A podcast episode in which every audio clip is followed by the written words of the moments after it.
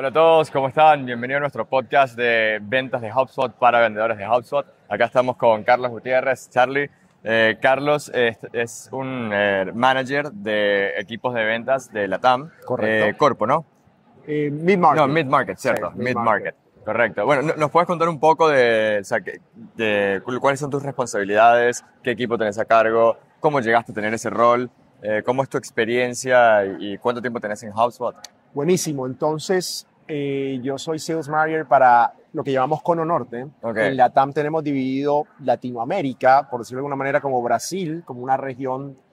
eh, Brasil, Brasil en Brasil, decimos nosotros. Sí. Y el resto de Latinoamérica está en Cono Norte y Cono Sur. Cono Norte es México, Centroamérica y el Caribe, para Ok. nosotros. Perfecto.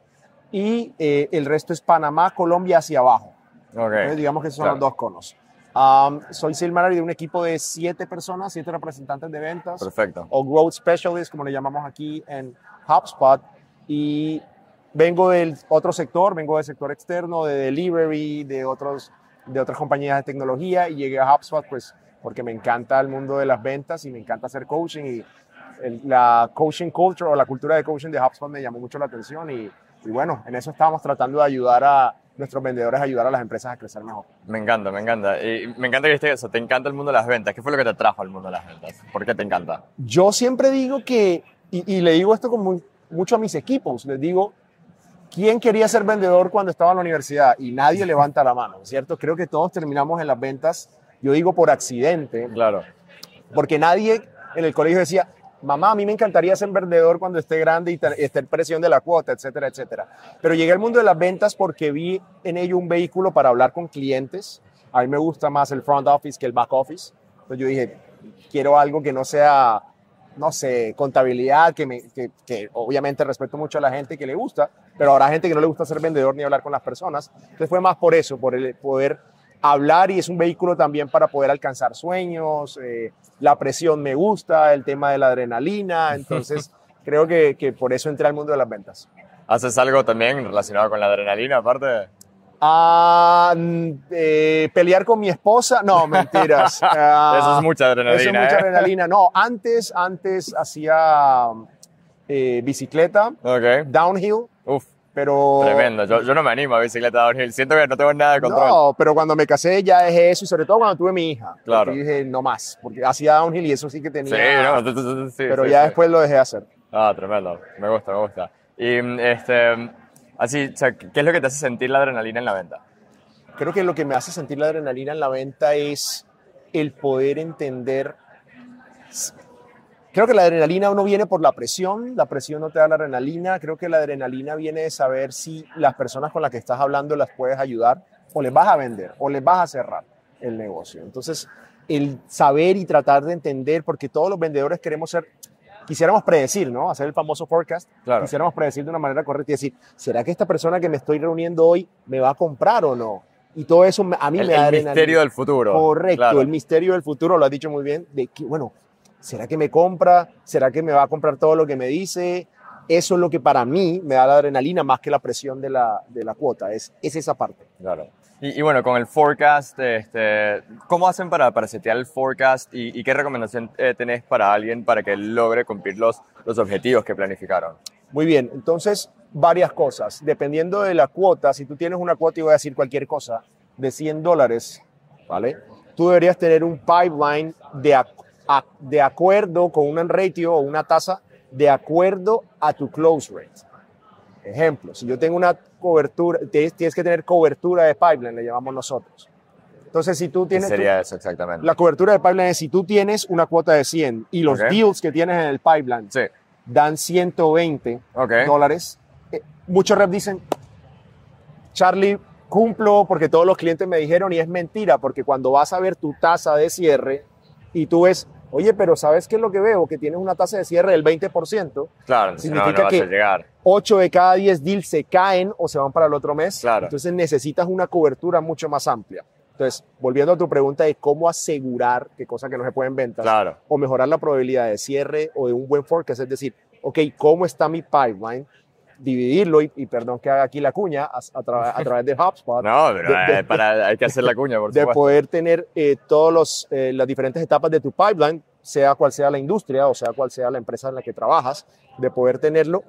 Y así puedes decir, ok, yo creo que con la tasa de cierre histórica, los deals están en negociación o en cierre, puedes tratar de hacer un buen forecast y sobre todo si el rep o la representante de ventas tiene lo que llamamos higiene de CRM, llamamos nosotros. Higiene de CRM es que el deal esté actualizado, que tenga los próximos pasos, que tenga todas las notas en HubSpot, que tenga absolutamente todos los emails, porque así podemos ver si realmente hay un negocio o no. Y, ahí diste en, algo que, que, es muy importante, porque es algo que vemos muy a menudo nosotros, por ejemplo, cuando implementamos HubSpot con clientes, que puedes armar toda una arquitectura espectacular, HubSpot está súper prolijo, pero luego entra el equipo de ventas y no, no hace nada de esto que mencionaste, no, no meten las notas, no registran las llamadas. O sea, ¿qué, recomendación tenés para, o sea, para que un, un, vendedor se entusiasme en hacer ese, o sea, el, la, la, tarea que va más allá de nada más levantar el teléfono y vender, ¿no? O sea, como que cumplan con mantener la higiene del CRM. Eh, muy buena pregunta.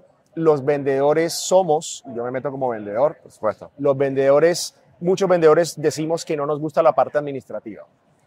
En mi carrera he entendido que no es para el manager, porque a veces creemos cuando... A los managers siempre estamos molestando de qué pasa con los próximos pasos, con por favor la higiene de CRM. Pero lo que hay que intentar decirles es, no es para mí el manager, no es para mi jefe, que puede ser el director, el VP de venta, etcétera. Es para ti, para cuando tú abras tu deal, lo tengas todo absolutamente claro tenga las tareas listas. ¿Cuándo fue la última vez que hablé con mi prospecto? ¿Qué le prometí? Eh, tener las notas de la primera reunión y tenerlas ahí, no en un cuadernito. Y eso te ayuda. Claro, porque cuando tú vas a hablar y en cualquier momento vuelves a esas primeras conversaciones que tuvieron de su, de su dolor, perdón, de todo el tema, qué es lo que están buscando, sus metas. Entonces es muy importante que no es para el manager es para él o la representante de ventas para poder tener buenas conversaciones con los clientes y una manera es tratar de convencer que no es por eso. Totalmente. Y otra con más disciplina podría ser que son las expectativas mínimas. A veces hay que recordar que, mira, las expectativas mínimas de un vendedor en X o Y empresa, en esta que estamos hablando, es que siempre tengas actualizado, voy a inventar cualquier cosa, que los miércoles a las 3 de la tarde siempre tengas eso y decirle, esa es la expectativa mínima. Claro, o sea, tienes que tener como ciertos hábitos eh, establecidos, prácticas que, que, seguís. O sea, todos los miércoles haces esto, todos los miércoles haces esto. Correcto. ¿Tienes alguna recomendación así de hábitos a seguir, disciplinas, o sea, cosas que recomiendas que alguien que está iniciando en ventas, que, que adopte estos buenos hábitos? Buenísimo que tocas ese tema porque los buenos vendedores no son los que cierran. Eh, eh, esto es paradójico. Yo le digo a mi equipo que cerrar es la parte más fácil no es fácil, pero lo digo, será la parte más fácil del proceso comercial. La parte más difícil es la primera llamada. La parte más difícil es la prospección. La parte más difícil es cuando crees que hay buen fit o no. Y los hábitos son muy importantes porque los hábitos son los que te llevan a tener una consistencia y disciplina. ¿A qué me refiero? Tú todos los días, dependiendo de la industria, tienes que prospectar. Todos los días. Y si tú, como representante de ventas, tienes unos bloques de prospección diarios que respetas, que son tuyos, nadie te va a decir si te gusta más en la mañana o en la tarde. O sea, vos elegís cuándo, pero lo, lo, tenés, que, tienes hacer. que hacer. Nuevamente, no es para el manager, es para ti o para mí como vendedor. Para, nutrir tu pipeline. Para nutrirlo, para poder prospectar. Luego, también progreso los deals. Entonces, prospecto deals nuevos, ¿no? Los contacto, etcétera, etcétera. Luego, ¿qué hago con mis deals actuales? ¿Cómo van? Los reviso. Luego voy programando los próximos pasos de las, llamadas o reuniones que voy a tener y eso debo hacerlo día a día. Entonces, una recomendación para un vendedor nuevo es crea tu propio proceso. O bueno, siempre hay un proceso eh, establecido, más bien es forma tu propio, eh, tu propio proceso comercial y síguelo día a día, lunes a viernes. Hay algo que yo le digo a mi equipo es, no importa si es día 1 o 30 del mes, si vamos al 200% de la cuota o vamos al 10% de la cuota del último día. Siempre estamos haciendo lo que sabemos que debemos hacer. Siempre. El día 25 para mí es el mismo que el día 1. Hablamos más de cierres, por supuesto, pero también pregunto, ¿cómo está tu creación de deals? ¿Cómo está tu prospección? ¿Cuál es tu meta diaria? Y por último, y perdón por la respuesta tan larga, es ¿cómo, ¿cuál es tu meta diaria? Y siempre le pregunto, ¿cuál es tu meta de hoy? No, hoy voy a cerrar, no. ¿Cuál es tu meta de hoy? Voy a crear un deal. Ok. Voy a hacer 10 llamadas. Acciones que, que, uno tiene bajo su control. Correcto. O sea, porque cerrar es algo que no controlas, pero hacer la llamada sí. Y, y tocaste un punto muy importante, eh, controlar lo controlable, eso es bastante HubSpot, bastante de, nuestro vicepresidente de ventas Camilo Clavijo, que nos ha in- inculcado esa cultura, enfocarse en controlar lo controlable, porque nosotros como vendedores a veces nos frustramos, ¿no? Y, y un cliente te puede decir, o un prospecto te puede decir, seguro yo te compro, Lucho, pero te voy a... comp-". O sea, eso, es, eso va porque va y te... Hasta que no esté firmado. Y tú vas el 30 y dependes de ese deal para cumplir la cuota el 30 del Ujú. último mes del quarter, del, del, del trimestre, y algo pasa. Entonces, Típico. tú no controlas eso, pero yo le digo a mis vendedores, pero tú sí controlas si agendaron la reunión, tú sí controlas si eh, revisaron los próximos pasos, tú sí controlas si tienen las notas claras, tú controlas qué decir, cómo decirlo, si llamo, si no llamo, si escribo por WhatsApp, si escribo por LinkedIn, etcétera, etcétera. Entonces, controlar lo controlable. Los inputs, que es lo controlable, tendrá unos outputs. No concentrarse en voy a cerrar 5 mil dólares, sino nuevamente volviendo a la cobertura de pipeline, necesito por lo menos 20 mil dólares de pipeline creado para cerrar 5 mil, teniendo en cuenta mi tasa de cierre. Me voy a enfocar en lo controlable, que es llamar, prospectar, etcétera, etcétera. Me encanta, me encanta. Charlie, ¿tenés alguna historia de- esto que hablamos de los hábitos, de quizás, cuan- o sea, qué sucede cuando no se siguen estos hábitos, estas buenas prácticas, cuando alguien o sea, no hace como el, el trabajo, no, no sigue una metodología, un proceso, sino que como que están winging it? O- Sí. sí. Sí, eh, eh, de acuerdo, nos pasa todo, ¿no? Claro. En cualquier parte, en cualquier momento de nuestras ¿Alguna carreras. vez te pasó, quizás cuando estabas empezando vos personalmente, o, o algo que lo has visto recientemente Eh, con alguien? seguramente me pasó, en este momento no recuerdo un ejemplo, pero por supuesto, Sí. de los fracasos aprendemos bastante, pero por supuesto, estoy seguro que sí. Yo empecé como vendedor, eh, vendedor de maletín incluso. Cuando, Vendedor, mira qué interesante. Vendedor de maletín, trabajé en una empresa de consumo masivo, eh, donde no existía Zoom ni nada, no es que estoy diciendo que yo soy un Tipo viejo. puerta a puerta, algo así? No era puerta a puerta, pero atendía a unos distribuidores Ok. y tenía que ir a las plazas de mercado porque Mira. ahí estaban los más grandes distribuidores de una gran empresa de consumo masivo de champú, en fin, no quiero decir la marca, pero una gran... No, muy Y tenía que ir maletín y tomar el pedido y hablar con los clientes y tuve muchos errores por no, ni se Pero debe ser una experiencia de aprendizaje Una- tremenda, ¿no? eh, eh, Es, absolutamente Calle. tremenda. Calle, lo que yo le, le decimos maletear. Maletear, Maletear, maletear justamente duro, maletear. maletear duro. De- me perdía porque me trasladaron de ciudad y no había Waze en ese momento. No, y- claro. y, y andaba en, en el carro de la compañía con, con el mapa. con el mapa me lo ponía en las piernas y a veces me perdía. Y le pedí, con- paraba un taxi le decía, señor, mire, estoy perdido, le pago la carrera, yo lo sigo en mi carro. Claro. Pero en fin, per- perdón por, por irme por ese lado. No, pero- no, no, re interesante igual, ¿eh?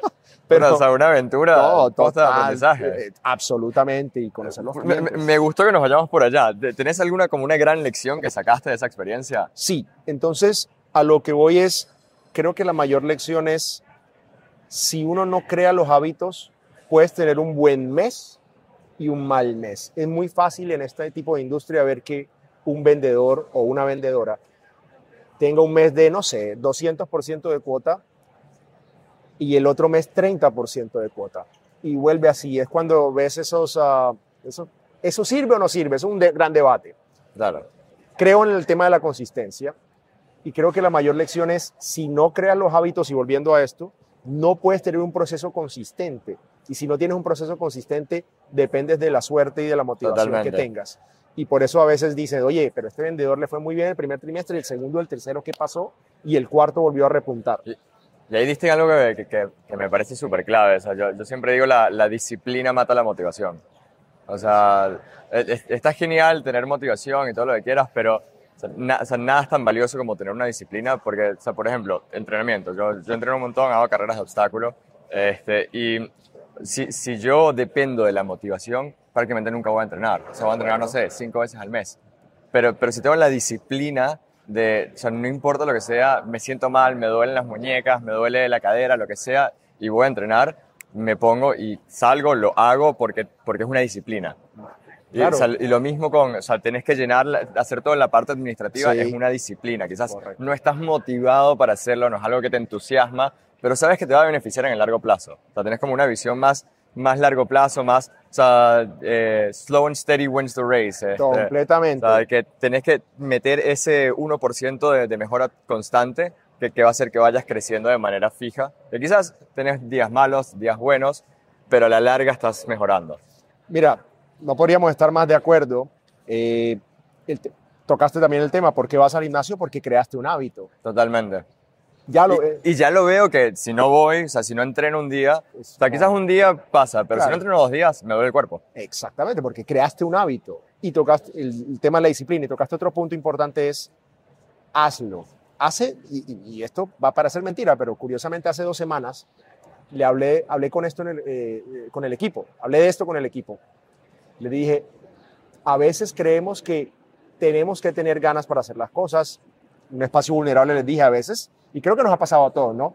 A veces vemos la agenda del día y decimos, Dios mío, No, no te provoca para nada. hoy con absolutamente Sí, sí, sí. nadie, ni con mi equipo, y perdón que lo diga, ni con clientes, nos pasa No, a todos. no, está perfecto. o sea, no, no quiero reunirme. levantaste de mal humor, no, lo que no, sea. tengo un tema en mi casa, etcétera, etcétera. Y lo que le dije al equipo, hey, nos pasa todo, entonces dejemos de buscar las ganas. Esto pero me- medio counterintuitive, pero dejemos de buscar las ganas, busquemos la disciplina y el por qué hacemos las cosas. Totalmente. Entonces les dije, o nos decimos, solo hazlo.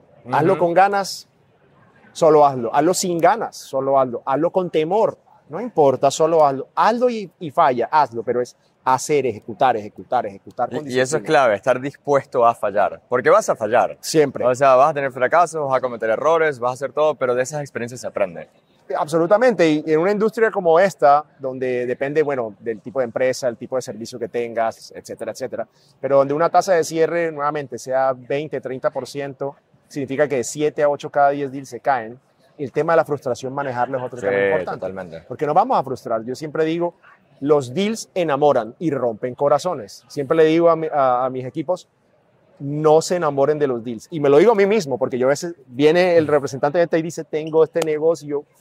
También me digo a mí mismo, no me puedo enamorar de este deal. Entonces, ¿a qué voy? En el tema de la frustración, te vas a frustrar. Vamos a recibir nos, vamos a recibir nos amables, vamos a recibir nos que somos muy costosos, vamos a recibir que no es el momento, vamos a recibir incluso, y, y esto nos pasa mucho, Oye, Lucho, qué gran proceso. Gracias a él eres el mejor vendedor que nos ha atendido en la vida. Qué gran proceso hiciste con nosotros, esas 200 reuniones que hicimos, Pero... pero me cortaron el presupuesto, entonces hablemos No, en Q2 del no, sí, 2024. sí, tremendo. Qué frustración. Entonces, manejar la frustración es importante. Y vuelvo a algo que dijiste, es que puedes controlar, solo lo controlable. Hiciste un buen proceso, qué aprendizajes tomamos y, let's move, y sigamos adelante, porque Me es encanta. así. Me encanta, me encanta. Buenísimo, Charlie. ¿Algún último comentario, algo, alguna última recomendación para alguien eh, que, que está, que se está iniciando en HubSpot, iniciando en ventas? Eh, la recomendación que, diría más importante es crea tu propio proceso, es decir, sigue el proceso estándar de tu compañía, pero tú acomódalo a, tus fortalezas, también a tus debilidades, y sé muy juicioso con el tema de los hábitos y la disciplina. Si tú creas en tu carrera pronto o iniciando un ramp o una curva aprendizaje en cualquier empresa nueva a la que vayas, hábitos y disciplina del proceso, te concentras en eso, en el long run te va a ir súper bien, te va a ir súper bien la constancia y la disciplina. Y por último, agradecerles a ustedes eh, lo que pues, pues venir aquí a en Inbound a compartir con nosotros. Espero que les haya gustado bastante todo el tema de inteligencia artificial. Está muy interesante. Um, y lo que queremos es que sigamos creciendo con ustedes, con un partner tan importante como ustedes. Y muchas gracias y gracias a Ignacio ahí en las cámaras. bueno, muchas gracias a vos, Charlie. Genio.